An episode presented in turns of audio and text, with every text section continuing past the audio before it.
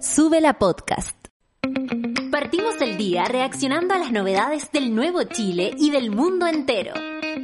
Ponte fuerte como nosotros, que acá comienza Café con Nata, junto a Natalia Valdebenito. Mira, me pasan el dato que Måneskin, la, eh, nueva línea de... No, mentira, este grupo tan bueno. La masa canción, ah, no, vaya. La masa canción. Sí, buena la crema. No, pero, o sea, perdón. Bueno, el, el, bueno, viene a Chile prontamente, ¿ah? Todos vienen a Chile, todos ya saben. Eh, ¿Cuánto? 14 de septiembre, mira qué informada la juventud de R, la juventud es así, oye, muy informada, te maneja todos los temas. Otro tema que tiene que manejar la juventud es la convención constituyente, ¿eh? por si acaso, ¿ah? la constitución y todas esas cosas. Por si acaso, pasó el dato, además de música. Oye, eh, son las 9 con 18 y nos vamos a revisar la minuta, ¿les parece? La minuta M, porque bendita lluvia, intenso temporal logró dejar con superávit de lluvia al centro sur del país por fin.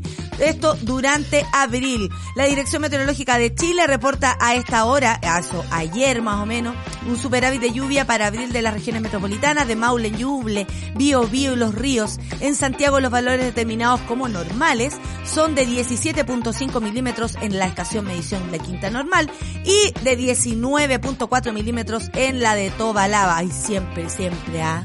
Siempre los de arriba tienen más, hasta más lluvia les llega.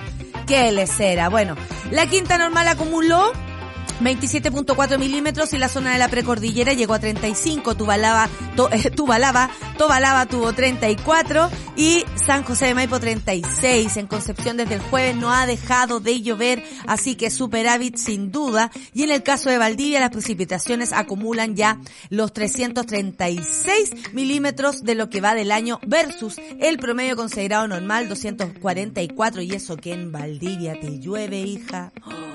Pero si no es todos los días, todos los días, te digo. Oye, vamos a revisar también la noticia que ayer, por supuesto, se tomó la, el día, porque a eso de la una de la tarde, también en la minuta, que entrega la minuta PM, ¿no? Eh, muchas gracias a nuestro equipo de Sudela News, aquí dándonos todos los, todos los insumos para nuestro programa. ¡Qué alegría! Bueno, Nicolás López es culpable de dos cargos de abuso sexual y se pide una pena de cinco años y un día. Lo digo así, fuerte y claro, por varios motivos. Eh, y bueno, me gustaría a lo mejor eh, explicarle, si es que alguien no entendió ayer lo que pasó. Eh, el Tribunal Oral, en lo penal de Viña del Mar, decidió de forma unánime declararlo culpable por dos delitos de abuso sexual aunque lo absolvió de las acusaciones de violación y abuso sexual por sorpresa. Esto último es considerado ya un delito. El punto es, no sé en qué cámara estoy, Charlie, estoy súper complicado porque de verdad, ahí, ahí, ahí. Eh, esto último es súper importante para que vayamos entendiendo también y haciendo una especie de, de educación eh, tipo tipo feminista, tipo, a ver, ¿cómo le ponemos? De alguna manera con, con una visión de género, ¿no?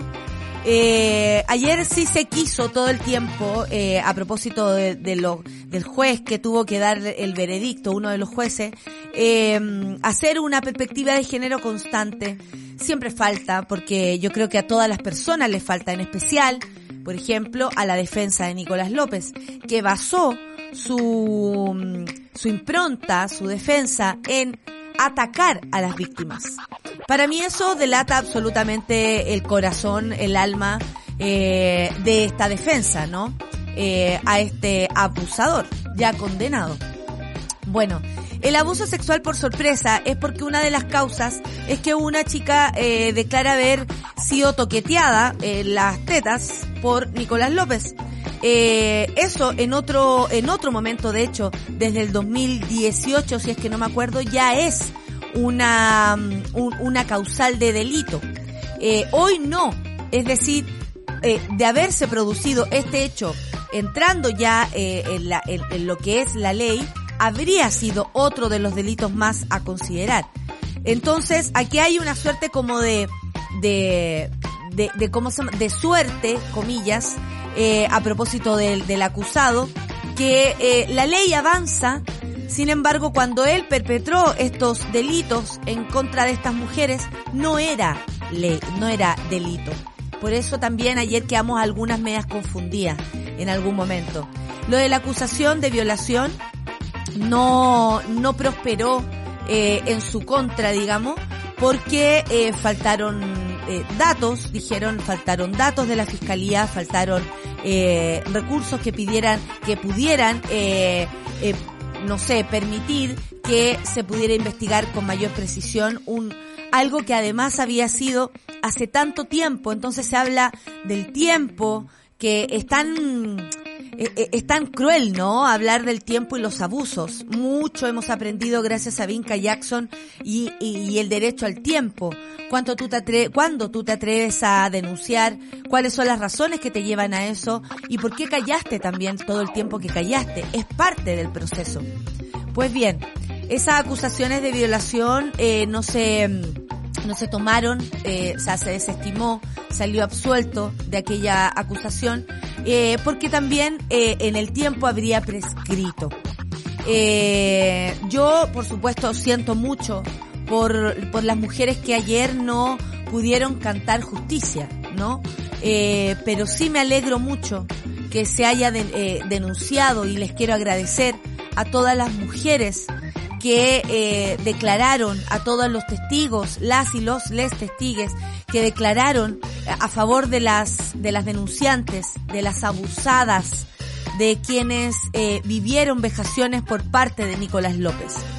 Eh, el juicio declaró eh, por dos delitos a dos mujeres distintas, lo cual habla también de un eh, comportamiento constante. Aquí se quiere defender la posibilidad de, de Nicolás de zafar.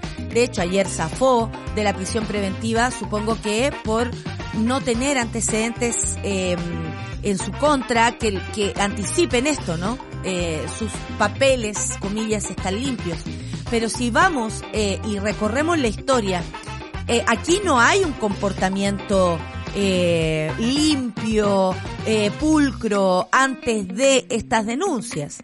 Lo que sí no hemos enterado es que Nicolás López constantemente tenía acciones abusivas, tanto de poder con mujeres y hombres, con per las personas que lo rodeaban respecto a su trabajo, a su lugar de director, a su lugar de poder, tanto así que, por ejemplo, eh, otra de las de, las variantes de esto era eh, también el delito de de, molestar a, lo, a, a, la opinión pública con, con sus actos que pudieran, no sé, eh, violar alguna, algún tipo de respeto por la comunidad, por vivir en armonía.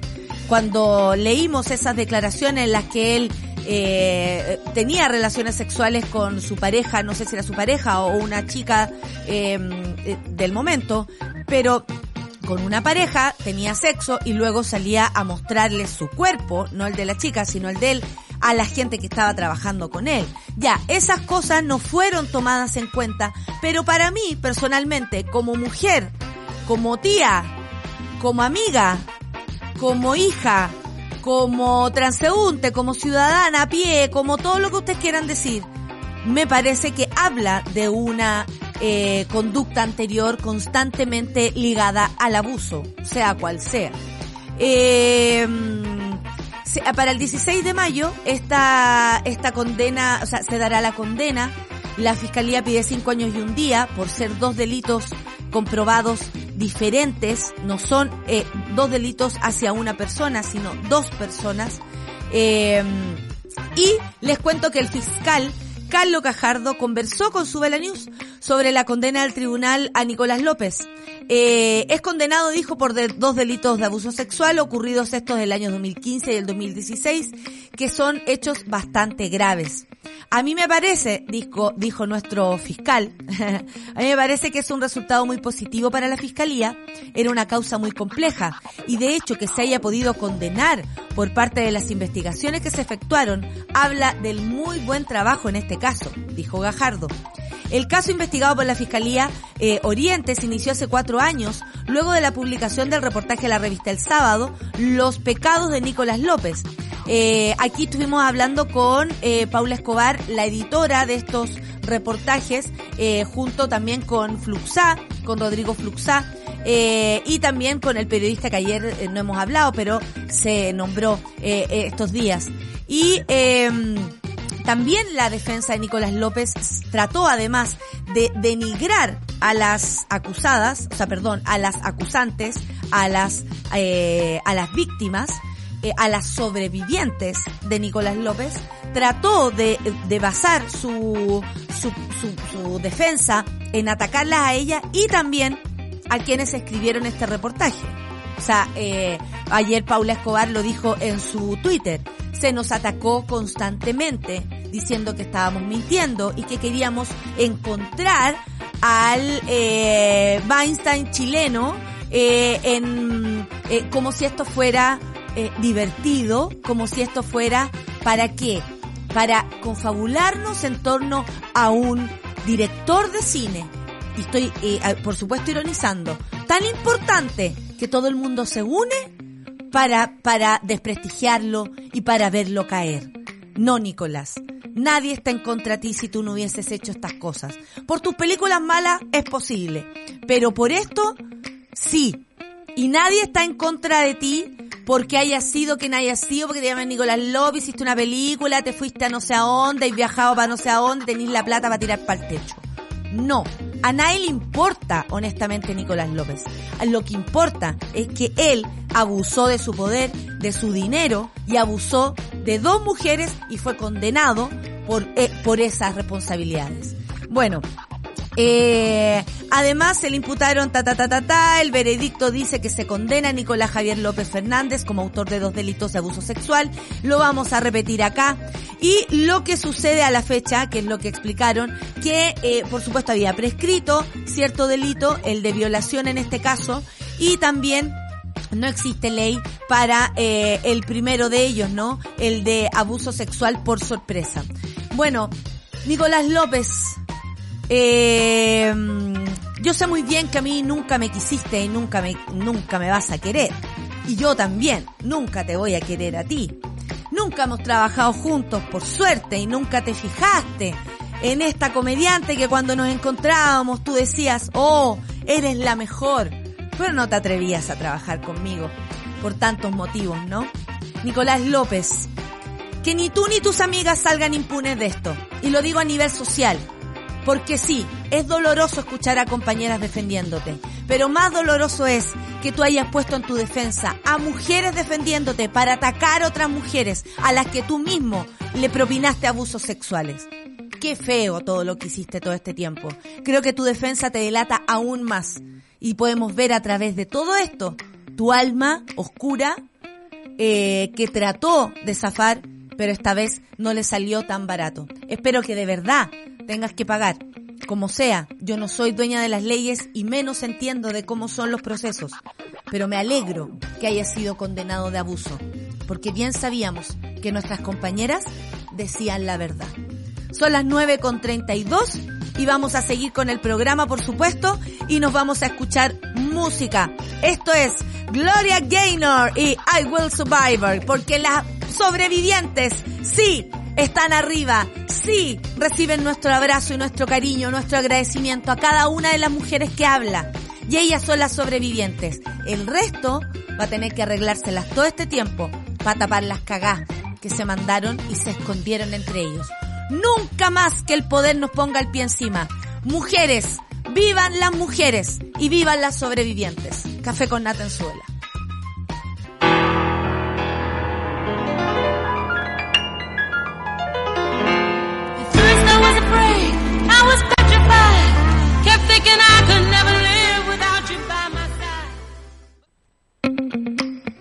Café con nata. Ahí estamos de vuelta. Después de una reflexión necesaria. Ustedes saben que el café con nata siempre nos permite hacer esto. Reflexionar, eh, decirnos las cosas, sacar las emociones. Hemos aprendido, ¿ah? Porque yo antes lloraba, weón. Estaba cansada y lloraba. Después dejé de llorar por años. lo cual tampoco es bueno, eh, por si acaso. Eh, vamos a hablar un día de eso, cuando uno deja de llorar. Está buena esa, esa, esa, mm, ¿cierto? El llorar o no llorar, cómo uno puede controlarlo y quiénes hemos dejado de llorar por, porque ha sido tan heavy lo que estamos viviendo que se, como que se anula. Es muy loco. Uy, quiero usar terapia ahora. Aló, Jaime. Ah. Voy a llamar a mi terapeuta. Oye, eh, manden lluvia para la cuarta región, dice el medalla. Estamos seco, estamos seco al sol. Ahí dicen, como zapato en el techo, están los de, de, de la cuarta región. Toda la razón medalla. A ver, acá, acá tenemos saludos día de día libre, monada, dice el Diego saliendo del dentista donde me aforraron. El palo por básicamente lavarme los dientes a nivel profesional. Oh, le lavaron los dientes de manera profesional y le cobraron muchísima plata. Chuta, bueno, así en los dientes, hijo, yo tengo un, pero, un, te juro, el pie de un departamento en el hocico todavía me falta. Le quiero mandar un saludo a mi hermano que ayer no se pudo sacar una muela porque estaba medio infectado. ¡Oh! Todas esas cosas, como habrá dormido, todavía no sé cómo durmió. Un saludo a mi hermano hermoso del alma. Eh, y ahora debo llegar a la casa a secar, ordenar muchas cuentas pendientes, viaje incluido. ¡Oh! Bueno. Bueno, ¿qué me dicen de esto? La Bio Bio y sus... lo- los periodistas ayer estaban súper enojados porque el, el, presidente como que le hizo una pregunta, una contrapregunta a la periodista, eh, como diciéndole, oye, pero ¿quién te dijo Seca Win? Si tú estás diciendo que salió de acá, di quién fue.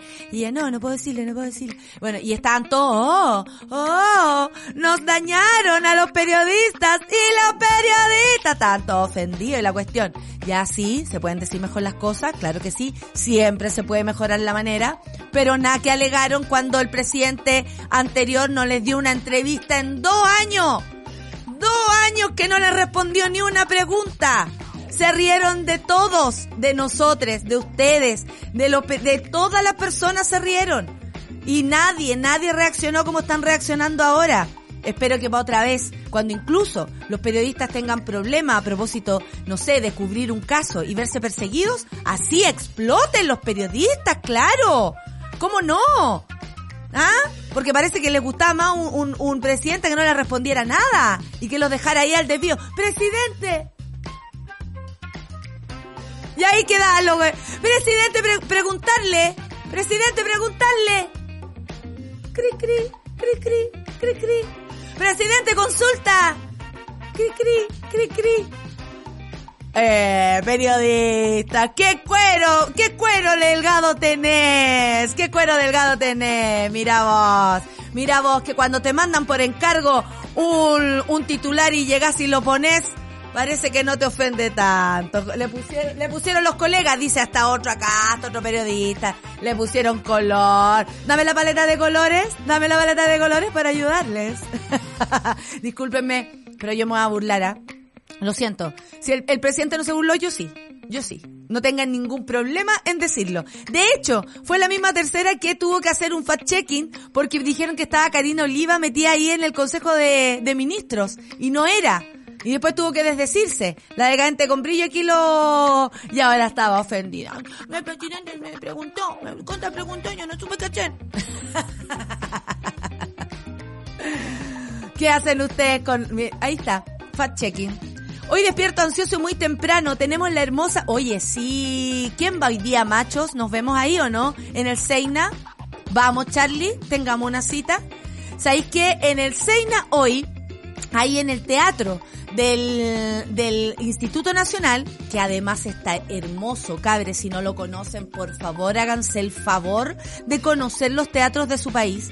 Hoy, eh, Machos Impro va a tener una función única en el Teatro Seina. Esto a las 8, todavía quedan tickets, muy poquitos, los pueden comprar en Passline Chile, arroba Passline por supuesto, y eh, esto es en Arturo Prat, miren, ahí tenemos machos, se llaman las patúas. Macho se llama. Historias Histerias, claro, única función, Arturo Prat, 33, Santiago Centro, 27 de abril. Hoy, hoy día el día de los Pacos, perdón, Carabineros de Chile. Ya, ¿saben qué? Yo ya, ya que nos estamos funando, además de los machos, yo una vez recité para el día de los Pacos en el colegio. Y después, y con tanto éxito, lo hice tan bien, que después, Natalia, ¿puede recitar de nuevo? ¿La de los Pacos? Sí. Vamos de nuevo. Y yo ahí, Orden y paz en nuestro lema. Suki, suki, suki, suki. ¿Qué me vaya a decir, Charlie? Oh, y además el Día Internacional del Diseño, el del... Puta que cagado los diseñadores, cómo le toca el mismo día de los pa, de los carabineros, carabineros pacos, cómo le toca el mismo día, qué desgracia. Ya, entonces, para unir los temas, hoy 27, la función de machos impro, vayan a ver impro, vayan a ver impro cola, vayan a verse, retratadas ahí, además con el mejor improvisador que en este país existe, César Muñoz, con la gran Camila Manson y un gran elenco, por supuesto, un gran elenco. Oye, y el Seba está nervioso porque él es el productor de todo esto, entonces también le mandamos mierda, mierda, porque sabemos que ha hecho un trabajo hermoso. La matrona Clau dice, oye, pero qué temón, I will survive. Aquí, aquí ciclo danzando con furia en mi oficina, cantando a todo pulmón, claro, nuestra, nuestra canción dedicada a las sobrevivientes de abuso y acoso en el mundo y en especial a las compañeras actrices. Porque ella, eh, decían que ellas habían ganado algo. Dígame el nombre de alguna. ¿Alguna la conoce? ¿Está siendo famosa? ¿Se fue a Europa a trabajar? ¿Ah? Eh, ¿La recogió alguna marca? ¿Ah? ¡Qué ordinario, qué ordinario! Como dice aquí el Ricardo, ahora podemos decir con todas sus letras, Nicolás López abusado. Ya, abrazo a todas las mujeres, dice la decadente con brillo. Triste que si cambiamos el delito, robo por ejemplo, si sería un modo superandi, apuesto que sí tendría prisión preventiva. Por eso y mucho más, le falta la justicia. La Andrea, Andrea Ugarte, un beso para ti, Walde. Aquí escuchándote, yo te creo a todas las chicas que denunciaron a Nicolás López. Muchas gracias, Andrea. Eh, ya, nos vamos a la noticia. Eh, feliz día, compañeros diseñadores. Nos cagaron el día, dice la misma Jo. Bueno, bueno, bueno. ¿Ah? Bueno, ¿qué le pasó? ¿Qué le pasó? Ya. Eh, aquí tenemos, gobierno acuerda con la CUT, esto nos importa. Que el salario mínimo llegue a 400 mil pesos para agosto y define beneficios ante alza de canasta básica. Tras una reunión con la CUT, ahí tenemos el mostrador, muchas gracias. Tras una reunión con la CUT, los ministros Mario Marcel de Hacienda y Janet Jara de Trabajo, a quien conocemos muy directamente porque era una super ciudadana, qué buen pelo se sacó Janet Jara, hay que decirlo. Hay que decirlo, qué look de Camila Vallejo, qué look ahí, ahí tenéis pelo. Ya, me encanta el corte, alguna vez lo tuve. Anunciaron que propondrán al Congreso que el salario mínimo llegue a 400 mil pesos para agosto. El titular del trabajo, la titular, perdón, dijo que enviarán prontamente el proyecto de ley del par- al Parlamento. Asimismo, el ministro de Hacienda definió dos medidas eh, ante el alza de los precios de la canasta básica de alimentos. Un observatorio implementado por el CERNAC que reportará eventuales anomalías en los costos a la Fiscalía Nacional Económica. Eso está bueno, ¿ah? Alguien que esté revisando qué, qué está pasando con los precios. Y un nuevo beneficio compensatorio del aumento de valor de la canasta básica. El presidente Boric calificó de importante el acuerdo alcanzado por el Ejecutivo y la CUT para subir el sueldo mínimo y enfrentar, por supuesto, alza del costo de la vida. Avanzamos junto a las y los trabajadores, escribió en su cuenta de Twitter. ¿Quién lo recibirá y quién no? A ver, esto también es importante porque además ahí uno se confunde un poco, ¿no? Eh, bueno, este, este, como decíamos, este acuerdo se logró entre el Ministerio del Trabajo y el, o sea, todo, todo aquellos eh, que trabajan en esto y además la CUT. Apareció la CUT, fíjate, mira, ahí estaba, ¿ah? no estaba durmiendo. Bueno, eh, el Observatorio de Valor Público a mí me parece fantástico, que es lo que anunció Mario Marcel, esto a propósito del Servicio Nacional de Consumidor, que eventualmente si se identifican movimientos que no son usuales, esto podría ser investigado por la Fiscalía Nacional Económica.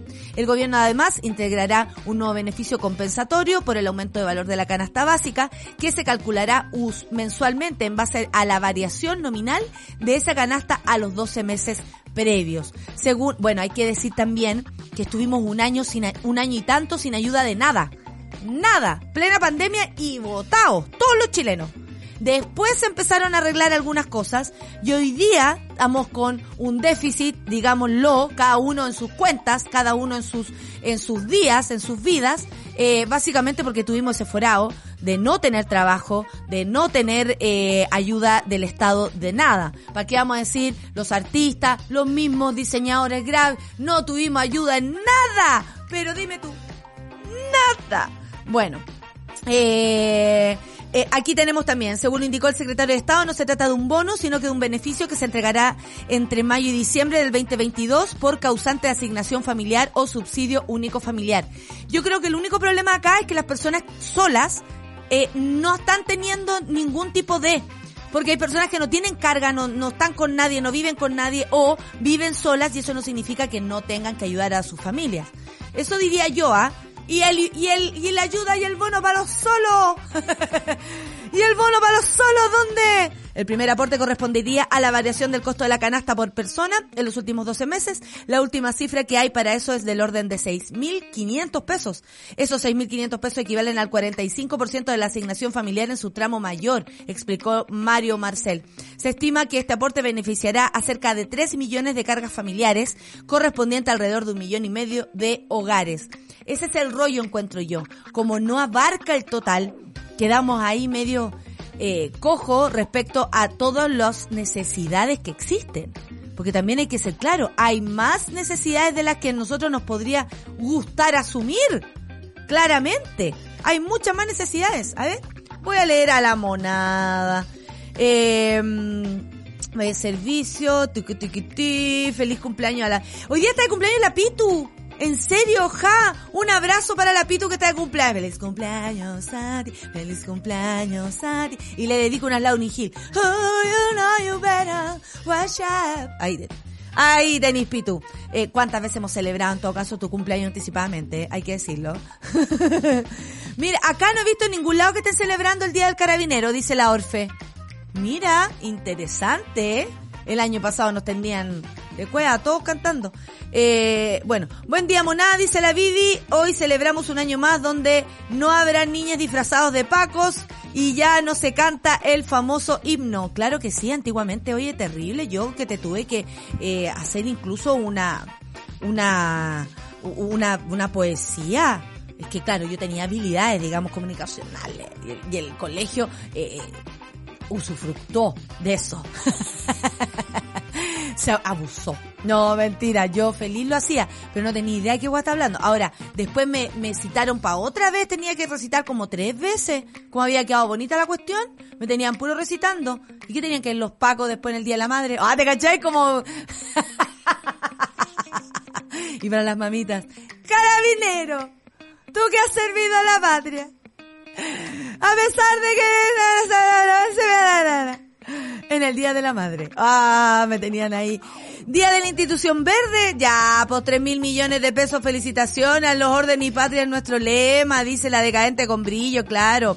Eh, oye, ¿por qué no me responden la pregunta? ¿Cómo, cómo ha cambiado a propósito de la invitada, a propósito del panel feminista el día de hoy? ¿Cómo ha cambiado, ya que estamos hablando de justicia a propósito del juicio de Nicolás López, eh, y hemos hablado de sobrevivientes, y hemos tratado de cambiar también el, eh, eh, las formas en cómo se ve todo esto, ¿no? Los paradigmas a propósito de, de, de mujeres eh, acusando, mujeres denunciando, que también es un cambio. Creo que muchas personas dicen, uy, ahora todos son abusadores. No, tal vez siempre lo fueron. Las personas todas las personas han pasado por situaciones, o la mayoría lamentablemente, de abuso eh, en sus vidas y nunca, nunca nadie denunció, nunca nadie dijo nada. Por miedo, por, por vergüenza, porque había pasado mucho tiempo, porque no le dijiste a nadie, porque incluso de tanto que eh, quisiste que esto fuera mentira, hasta tú empezaste a dudar de tu propia versión, de los hechos. Sabemos que también los abusos y, y ciertas prácticas eh, uno puede ver después que son abuso. Uno puede vivenciar después que esto está pasando. Eh, muchas veces el tiempo o la vida no da para abrir los ojos prontamente. Entonces, eh, respondámonos la pregunta, ¿cómo el feminismo ha cambiado nuestra forma, y yo me incluyo en esto, ¿ah? porque creo que yo también he cambiado gracias al feminismo. Soy mejor amiga gracias al feminismo. Soy una mujer más... eh, me siento más protegida, tengo mejores amigas gracias al feminismo. Eh, encontré un camino para redefinir, eh, eh, no sé, mis ideas, eh, mi, mi explicación del amor o cómo quiero vivirlo. Y si no quiero vivirlo también, la maternidad, eh, mi cuerpo, la soberanía de mi cuerpo. Eh, cómo el feminismo nos, nos va entregando herramientas que de pronto te permiten ver y no ver también, eh, ver eh, así ampliamente eh, cosas que antes no habías visto, abusos que antes tú no, no veías que lo eran, o pasabas por alto y naturalizabas, como bien dijo anoche mi compañera y ahora presidenta del SIDARTE, eh, Paola Latus, eh, eh, naturalizábamos ciertas conductas como, como si el abuso hacia una mujer, hacia mi cuerpo, fuera parte del quehacer, del día a día, de lo que el otro puede hacer en contra mía sin que yo pueda defenderme. Y como dijo ella también, nunca contarán con el privilegio de nuestro silencio. Cómo eso ha cambiado gracias al feminismo. Muchas mujeres hablan en contra del feminismo porque de alguna manera eh, no comprenden o no saben que somos libres y absolutamente libres, eh, o al menos así me siento yo, gracias a otras mujeres que dieron la vida, que escribieron libros, que pelearon eh, así cara a cara con el poder, eh, por tantas mujeres que han denunciado y han dejado en evidencia, eh, por eh, de alguna manera hemos aprendido una nueva forma de vivir. Y gracias al feminismo, de alguna forma también eh, eh, somos personas que nos sentimos apropiadas de nuestro cuerpo y de nuestra y de nuestra libertad. Muchas veces nos han dicho que hay formas de ser de mujer, cómo queremos ser como mujer o cómo debiéramos ser. Y eso siempre choca el cómo queremos ser. El feminismo a mí me ha entregado la posibilidad de abrazar la, la, la, la oportunidad de ser como yo quiera, la mujer que yo decida, eh, y aún así dejar final abierto y decir, todavía no sé totalmente cómo ni quién soy, porque me estoy definiendo y autodefiniendo constantemente. El feminismo también le abre las puertas a las disidencias, a, a, la, a, a las diversidades sexogenéricas. Y yo siempre lo he dicho, para mí el feminismo incluye, y si no incluye no lo es, eh, a, a, a, les trans y a todas las diversidades sexogenéricas que existan. A todas. Si no es inclusivo, no me sirve, no me siento acogida. Gracias a eso, yo eh, puedo caminar tranquila. Porque si mis compañeras no caminan tranquilas, yo tampoco puedo. Y como hemos dicho acá muchas veces, hasta que la última mujer no sea liberada, nosotras nos vamos a callar. Eh, han pasado muchas cosas que nos permiten reflexionar, ¿no? Respecto a este tema. Reflexionar respecto a, a qué tipo de feministas somos, queremos ser, y todos esos juicios que de pronto aparecen eh, y que nos hacen dudar. Ay, soy totalmente, fe- ¿qué, qué tipo de feminista? Estamos aprendiendo. Date la posibilidad incluso de fallar y decir, fallé. No podemos ser implacables si con nosotras el comportamiento no ha sido implacable y hemos aprendido y nos hemos fundido en, en un sistema patriarcal de ser. La vida nos ve de manera patriarcal a las mujeres. Nos definen de esa manera, nos hacen callar todos los días. Yo parto todos los días con alguien que me dice cállate por el solo hecho de levantar la voz o saludar o decir lo que uno quiera. Son las 9.55 y nos vamos a ir a escuchar música porque estoy muy contenta. Llegó la invitada del día de hoy y llegó aquí, al estudio, por fin, como a la antigua. No, no lo puedo creer. Vamos a hacer nuestro, por supuesto me voy a alejar y todas las cosas, le paso mi PCR negativo y todo lo que ella quiera, ¿ah? todo lo que ella quiera. Ya llegó la invitada y nosotros nos vamos a escuchar música para esperarla, para tener el, el panel feminista acá, in situ, en el mismo lugar, con ustedes, Tamara Tenenbaum. ¿Qué me dicen ustedes? Estoy muy emocionada. Vamos a hablar de feminismo mismo, weona. Ya, nos vamos entonces a escuchar a, a la Doja Cat con Get Into It. Ahí, you, you. ¿Qué nombre les ponen? Cambian un nombre, después le ponen otra hueva. Yo ya no entiendo a la juventud, fíjense. Pero les agradezco porque gracias a ellas también el feminismo avanza sin mirar atrás. Café con nata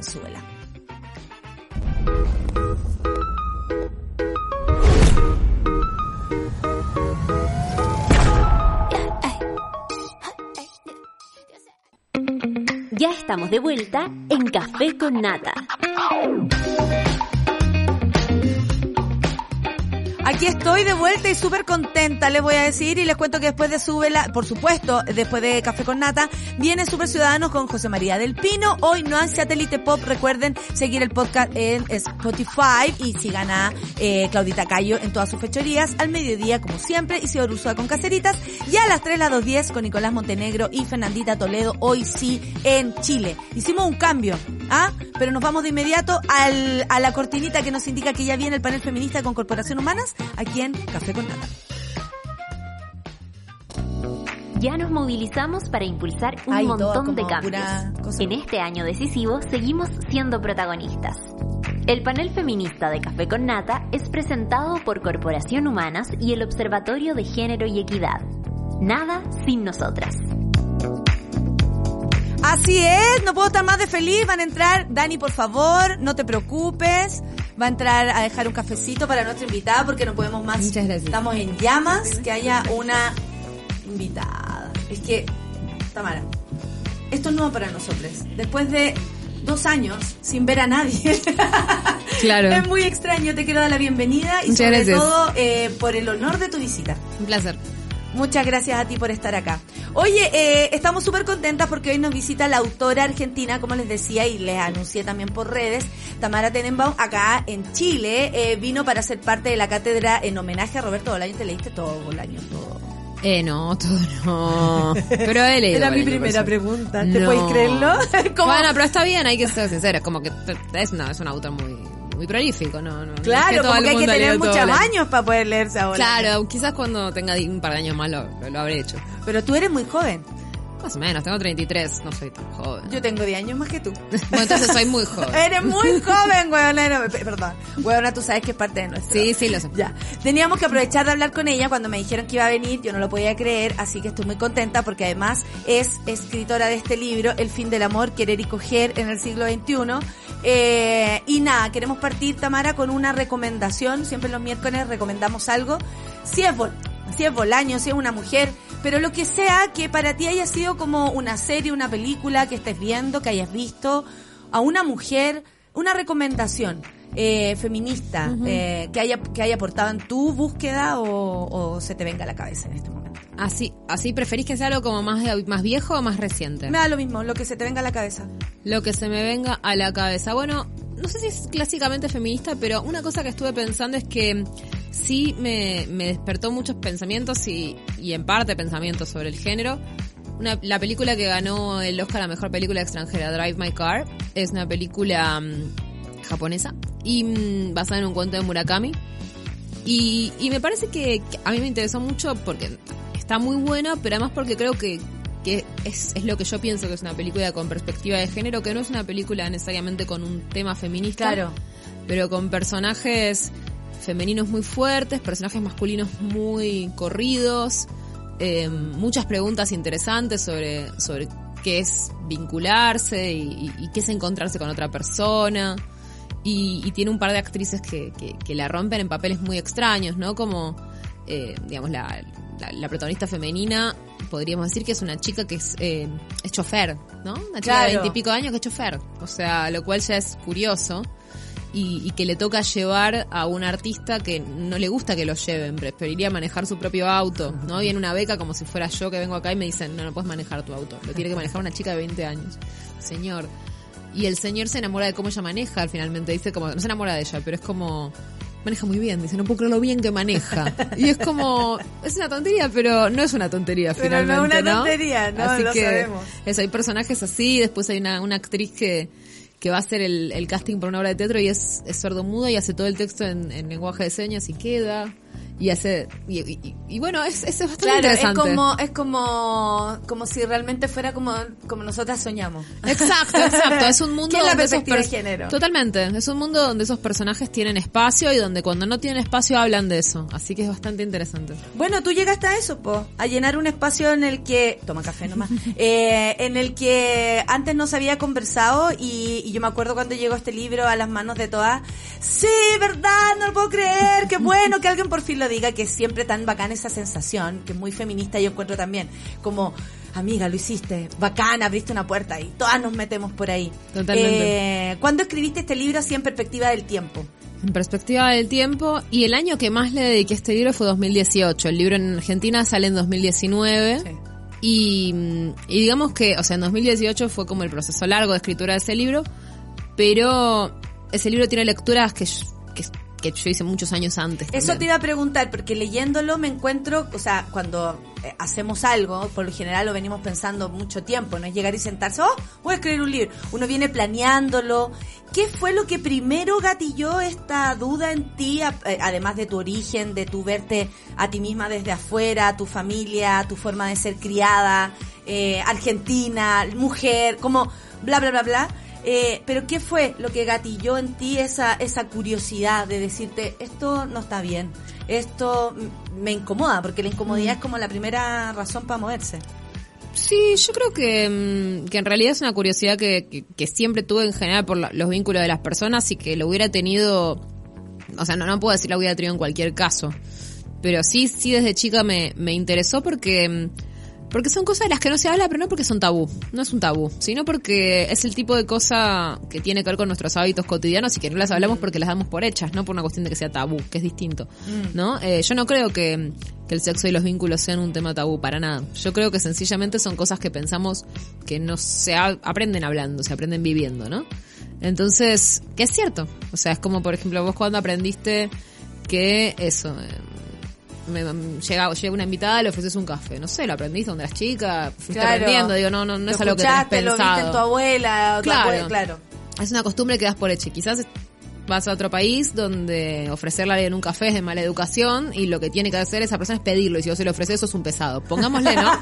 Como digo, son, son cosas que uno aprendió, no sabe Sí. cómo y no las piensa, no las cuestiona. O sea, esto que te acabo de decir yo es la primera que lo pensás. Y, y entonces me parece que, que a mí siempre me interesaron esas cosas, esas cosas que la gente aprende sin darse cuenta de que aprendió. Claro, Y los como, vínculos como son eso. preguntarte, ¿por qué estamos haciendo esto? Claro, ¿por qué estamos haciendo esto? Eso siempre me interesó. Y, y el amor creo que es el caso paradigmático de algo que es muy importante, pero que no nos preguntamos mucho por qué lo hacemos como lo hacemos. Sí, sí, a mí también eso sentí cuando leí tu libro, eh, que tiene que ver co- con, con aquello, como no dar por hecho todo porque ya existe, porque lo tenemos, bueno, porque es así, cuando te decían, cuando, ¿por qué esto es así? ¿Por qué es así? No, no, y uno no queda cómoda con la respuesta. Eh, y tú, ¿cómo? Siempre le pregunto yo desde la creación, soy actriz, soy comediante, me interesa ver cómo crean los demás.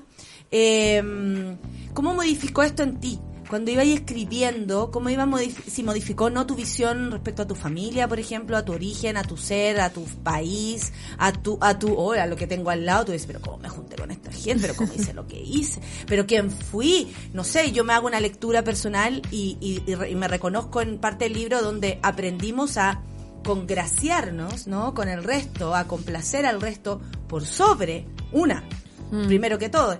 Pero de ahí para adelante uno se puede hacer preguntas, cambiar y todo, pero ¿cómo te modificó esto a ti como escritora, como artista, como...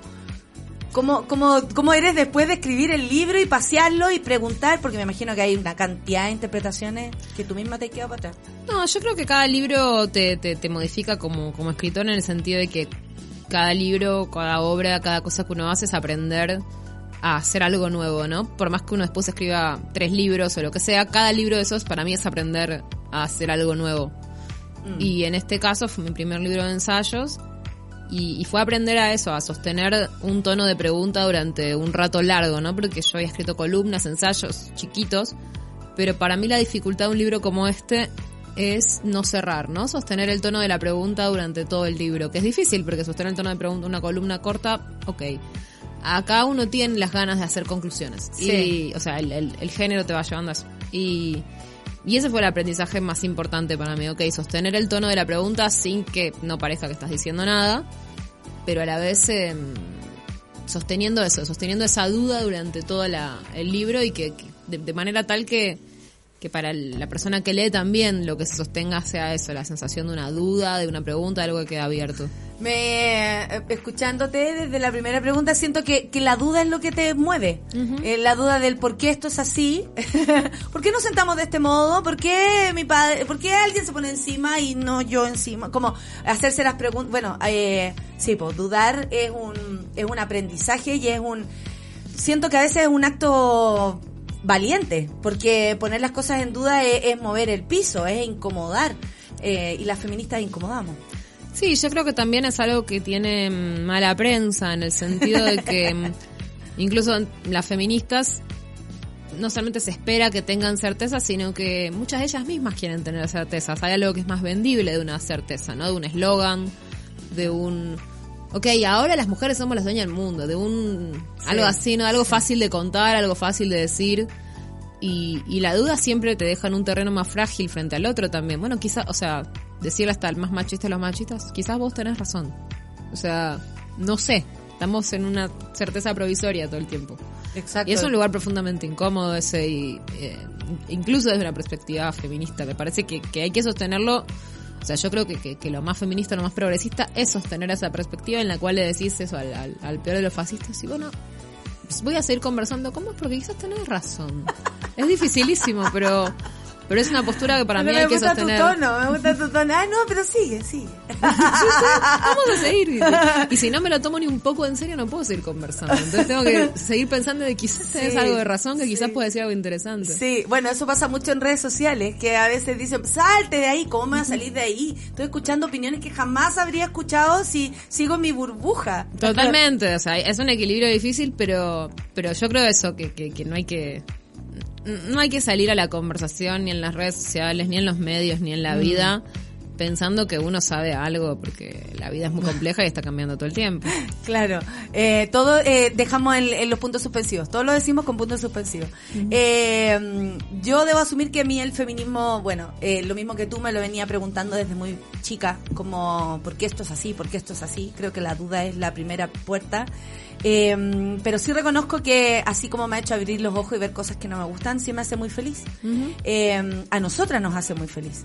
¿Tú tienes esa sensación de que el, el, el feminismo de alguna manera le entrega una felicidad a las personas e incomodidad a otras? Pero ¿cómo, cómo, cómo ves el feminismo y la, y, y- y la felicidad de vivir finalmente? O, porque habláis de las amigas, de, de encontrar el amor en otras partes de esos amores rotundos que son las amistades, eh, bueno, a veces pueden variar también, pero hay amores rotundos como la amistad. Y una revolución también es amar a las amigas y crecer pensando, como creo, que voy a envejecer con mis amigos, cuidándoles, cuidándome y ya tenemos un compromiso a, a fierro, que eso va a ser así.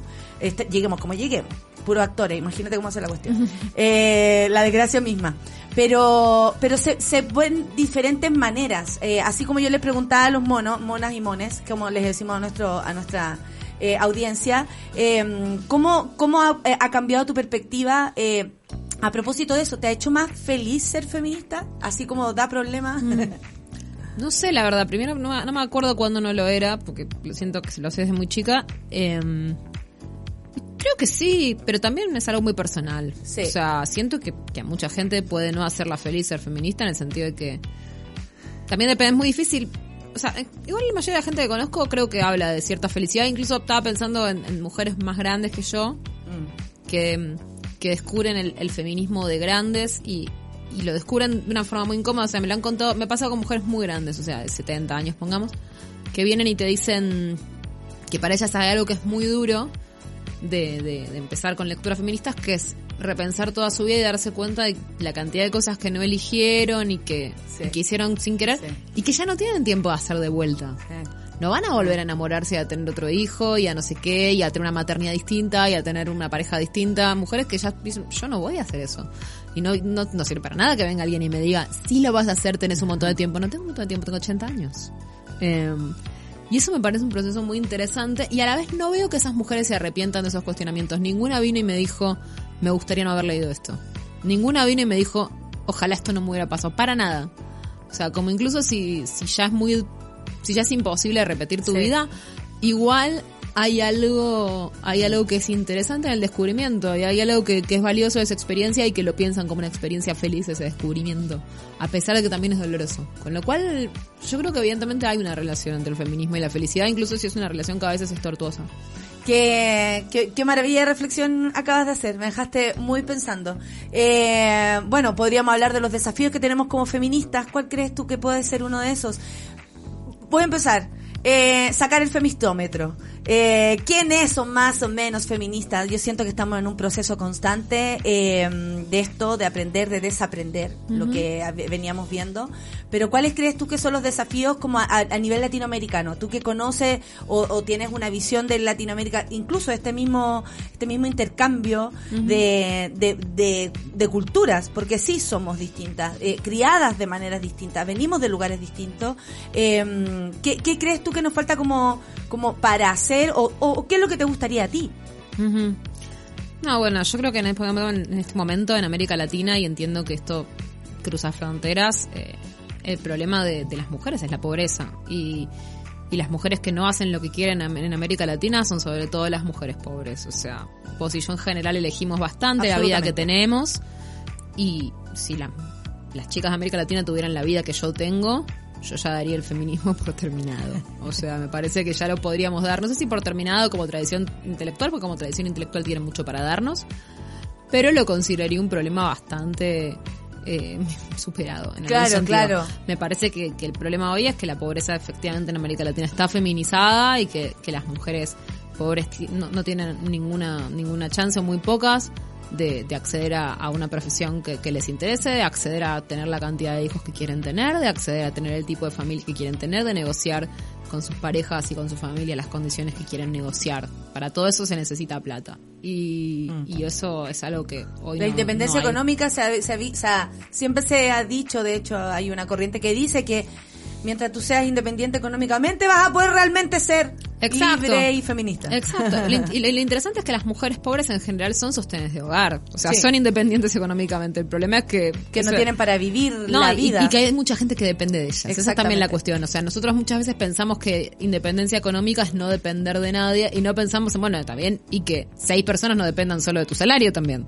O sea, eso también es ser independiente Exacto, económicamente. Si exacto. no, no hay independencia que valga, pues imagínate que no te puedes comprar ni una cosita. Así no, que- nada, ni descansar, ni descansar ni nada. Así que me parece que, que hoy la, la- la agenda de América Latina tiene que estar enfocada en, en la pobreza feminizada, que es un problema muy grande. Y tú desde adentro y de afuera, ¿cómo ves que Argentina pudo aportar? Porque para mí sí lo hizo eh, en base a la, a, la, a la conversación de la soberanía de nuestros cuerpos, a propósito de la ley de aborto, eh, y la lucha que dieron y, y todo este ruido que se hizo, que molestó a tantas personas, pero que en el fondo llegó y, y permeó a todas las que estábamos observando esto con mucho orgullo. Y queríamos lo mismo, ¿cachai? ¿Cómo crees tú que Argentina aportó en esto? Eh, no me parece raro, ¿ah? Lo digo en serio, para no, nada. no, para nada, no. Es, es un país ruidoso en general. eh, es un país que tiene una tradición de protesta social. No sé si más grande que otros lugares de América Latina, pero puede que sí, o sea, y una tradición aparte muy reciente de eso. Nosotros desde la vuelta de la democracia y, también desde 2001 es un, un pueblo que lo dice todo el mundo, lo dice todos los inmigrantes que, que tenemos acá. Acá cualquier cualquier mínima suba de impuestos, cualquier cosita, eh, siempre hay un grupo protestando. A veces es la derecha, pero hasta la derecha protesta. Todo el mundo protesta en Argentina. Eso eh, para mí es muy positivo, es una cultura pública Sí. muy positiva. Y el feminismo argentino se nutre de esa cultura. O sea, no solamente se nutre de la tradición feminista, sino también de la cultura argentina de la protesta y de la asamblea y del debate público. Eso me parece que es lo que, lo que aporta el feminismo argentino. La, la cuestión de salir a la calle, pero también la cuestión asamblearia, de, de decidir las cosas en asambleas feministas, de decir, ok, ¿cómo es el próximo encuentro de mujeres? ¿Qué, cómo, cómo, ¿Cómo lo vamos a hacer? ¿Se va a llamar de mujeres o ya es una palabra que ya no nos interesa? Eh, bueno, es, es algo que está discutiéndose ahora en, en Argentina. Y ¿Cuál es la discusión hoy? bueno, una discusión que, que se armó es que el, el próximo encuentro va a ser el encuentro plurinacional y que la idea es que no sea solamente para mujeres, sino que también sea para varones trans, para para muchas muchas otras disidencias que no están necesariamente sexogenérica. Exacto, no necesariamente diversidades que están in- o sea, diversidades que no se reconocen en la palabra mujeres. Claro. Eh, y, y bueno, y esa fue una discusión con otras personas que querían sostener esa palabra, ¿no? Pero bueno, y, y también pensando en, eso, en plurinacional, que incluso ya hablar de Argentina, para muchos eh, colectivos indígenas es una cosa que es excluyente. Bueno, todo eso está, está siendo pensado. Es, es la discusión hoy eh, en relación con el próximo encuentro. Pero a mí lo que me parece particularmente interesante es que esas discusiones se dan eso, en asambleas, se dan en lugares donde todas las feministas pueden participar. Por supuesto, como cualquier asamblea, no es que uno levante la mano y hable solamente, aunque un poco sí, y, y son Más que una pregunta, quiero hacer un comentario. Claro, digamos, por supuesto las asambleas son caóticas y también pueden ser controladas por distintos grupos, eh, un día un grupo, otro día otro, pero pero me parece que eso esa metodología de la Sí. calle y la asamblea Sí. es algo que, que, que la Argentina aportó y por otro lado también pienso que generamos mucho conocimiento institucional Sí. en el sentido de que eh, el conocimiento institucional que se generó en la legalización del aborto, en el sentido de lo que aprendimos sobre el lobby, lo que aprendimos sobre cómo se arman las leyes, sobre cómo se consiguen. Yo creo que ese es un conocimiento institucional muy grande que se construyó en estos años y que parte de la responsabilidad de lo que muchas queremos hacer es transmitir ese conocimiento a, a otras feministas en América Latina para que hagan sus propios procesos de legalización. Claro, además las cosas se venían haciendo de una manera, probablemente con tinte masculino, absolutamente, heterosis y fin, fin, fin. Eh, y obviamente las mujeres lo hacen de otra manera. ¿Tú tenías esta sensación que el poder eh, eh, en las manos de las mujeres debe o puede ser distinto? ¿Qué crees tú? O sea, es que para mí el poder y las mujeres es un es un tema porque se espera siempre otra cosa de nosotras, ¿cachai? Como, como, como siempre, ¿no? Que se esperaría que una mujer fuera más conciliadora, se esperaría que una mujer fuera, bla, bla, bla, bla. Pero también cuando una mujer eh, ac- actúa fuerte, eh, vaya que molesta o vaya que pone también como a- incómodos a todos y, y a las mismas mujeres, porque se esperaría, incluso esas mismas mujeres esperan que otras sean eh, más piola, más, más molesta menos. Siempre estamos ahí como en ese riesgo, ¿no? Pero cuando hay poder, ¿qué pasa Sí. cuando hay poder? Eh, desde tu de- mirada. Y, y no sé, pasan muchas cosas. Yo creo que, que por un lado el movimiento feminista está aprendiendo a construir poder en el sentido de que es un movimiento que no, no tiene la tradición que tienen los varones, la cantidad de tiempo que llevan los varones en el poder. Ahí hay un aprendizaje que es cierto.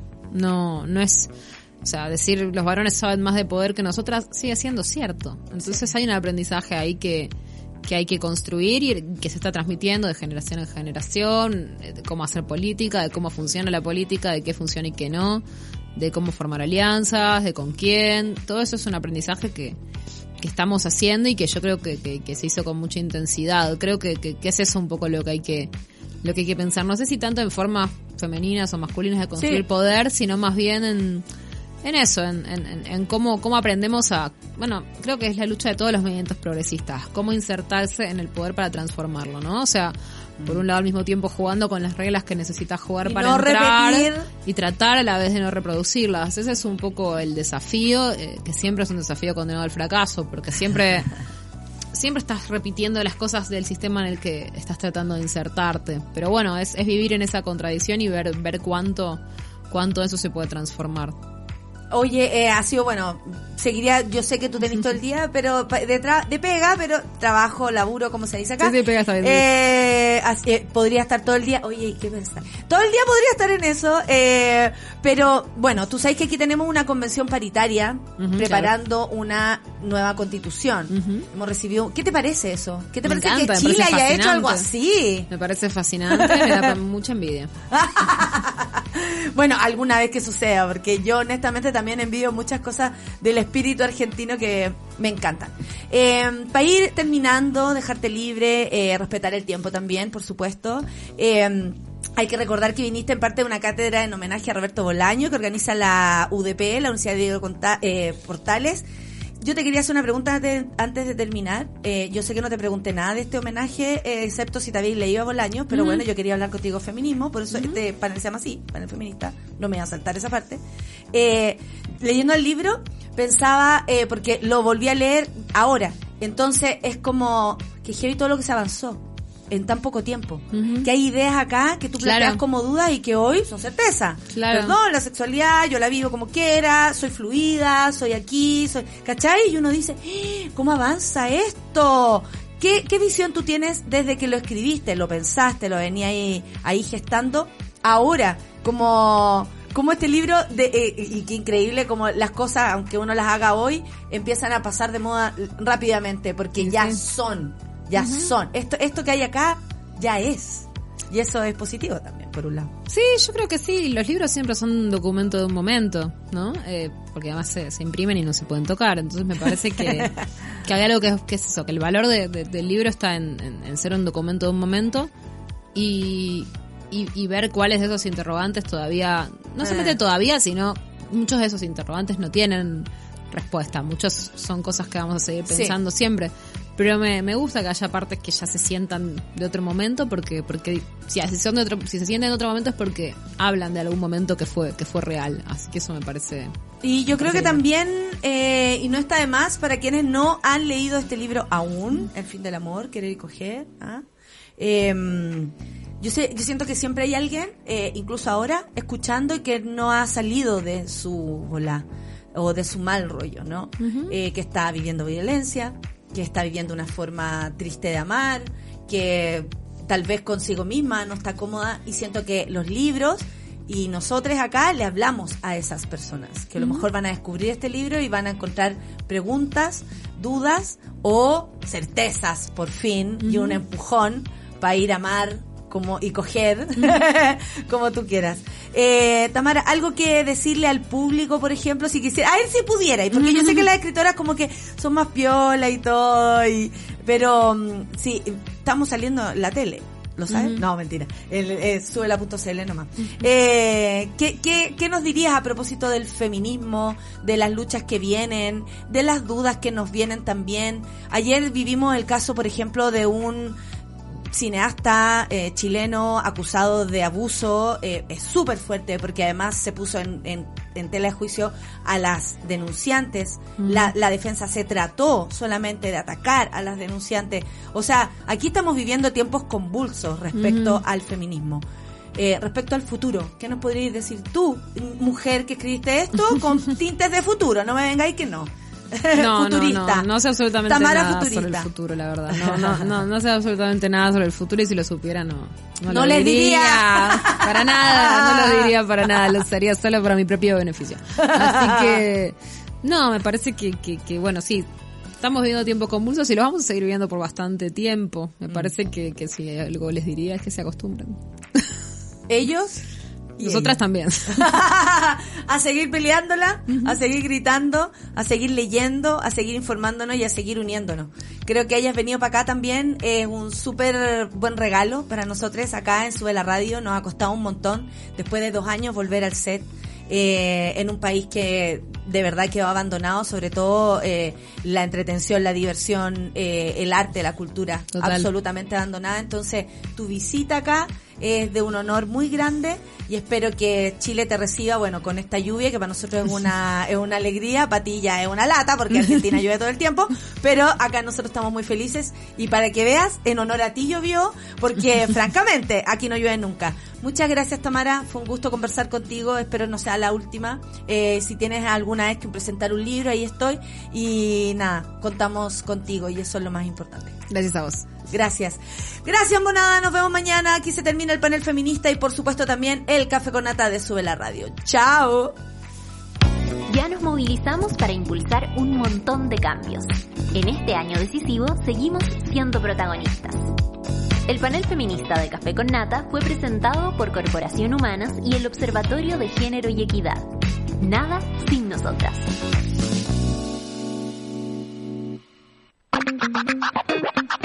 Nadie dijo que esto sería fácil. Cuando sientas que todo está perdido, Natalia Valdebenito te espera en Café con Nata, de lunes a viernes a las 9 de la mañana en subela.cl.